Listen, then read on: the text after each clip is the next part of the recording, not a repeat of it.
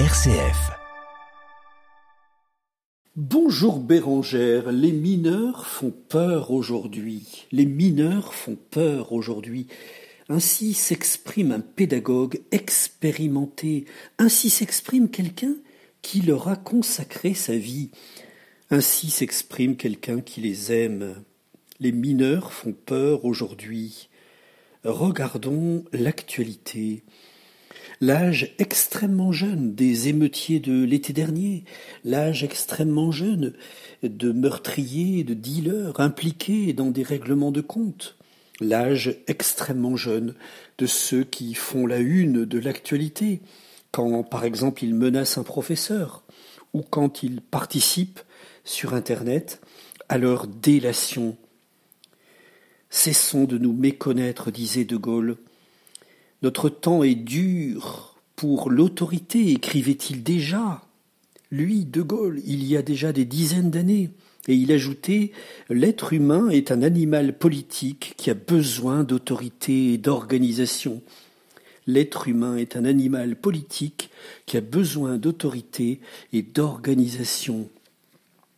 Les mineurs prennent aujourd'hui le visage tragique d'une horde dangereuse et que plus personne ne maîtrise.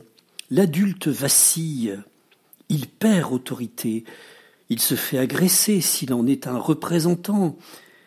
Beaucoup de parents aujourd'hui n'osent plus rien dire à leurs jeunes, déplore cette psychologue. Et elle ajoute La positive attitude, dit-elle crûment, va dans le mur. Les repères ne sont plus donnés.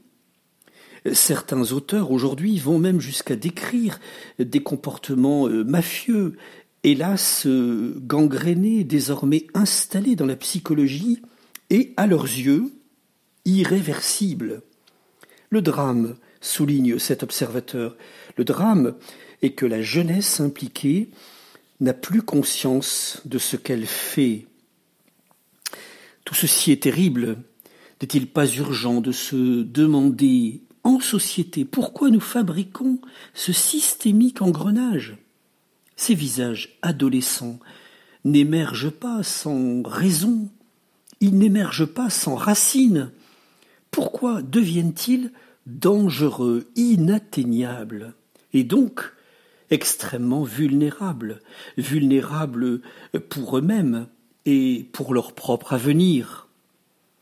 Ne faudrait-il pas euh, chercher par exemple de véritables états généraux de la jeunesse, non pas pour euh, créer un intitulé pompeux, non pas pour euh, susciter une usine à gaz, non pas non plus pour parler des jeunes de façon théorique et hors sol, mais pour réapprendre à les aimer, réapprendre à les aimer, pour regarder lucidement pourquoi nous avons engendré collectivement ces personnalités que nous redoutons aujourd'hui. Il est tragique d'entendre c'est foutu pour la génération qui est là. C'est foutu. Sauvons au moins la suivante. Phrase terrible. Et que peut vouloir dire ce diagnostic démissionnaire? Nous le savons bien, chers auditeurs, les réseaux sociaux ont une immense responsabilité, une responsabilité euh, à la fois incitative et mimétique. Il faut donc les prendre à bras le corps et euh, ne pas laisser seulement quelques héros euh, se brûler en montant sur les barricades à leurs risques et périls. Il y a quelque chose de terrible dans ce que nous sommes en train de vivre, mais il y a aussi à se ressaisir, se ressaisir dans le fond de cette crise morale, pédagogique et spirituelle. Les vacances de Noël sont là. Chacun se dit ouf, on va respirer, on va pouvoir respirer de ces questions angoissantes. Oui, euh, le drame est que cette décompression légitime ne résout pas le fond des problèmes. On ne renvoie pas les poussières sous les meubles, disait ma grand-mère. On ne renvoie pas les poussières sous les meubles. Noël qui va venir ne peut donc pas seulement être l'exutoire de nos angoisses.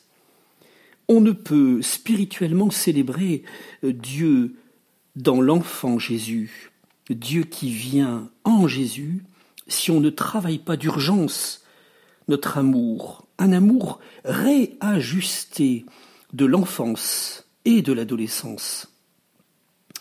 Nous mesurons euh, d'une façon absolument terrible ce que la période de l'enfant roi a pu générer. Elle a généré le fracassant visage de l'adolescent tyrannique. La leçon est grande. On ne doit ni aduler, ni fuir la jeunesse. On ne doit ni aduler, ni fuir la jeunesse. Une énorme tâche nous attend. Elle doit se prier, cette tâche, dans les communautés chrétiennes. Il faut aussi que, dans notre action en faveur des mineurs, il y ait une maîtrise plus grande de nous-mêmes, un retour profond à ce qui doit civiliser l'intérieur de soi, se laisser inspirer par la sagesse nouvelle, être chercheur ensemble de vérité, de fraternité. Il y a urgence à libérer la jeunesse d'elle-même, de ses propres appréhensions. Finalement, sa violence n'est-elle pas un appel? Nous avons aujourd'hui pour aimer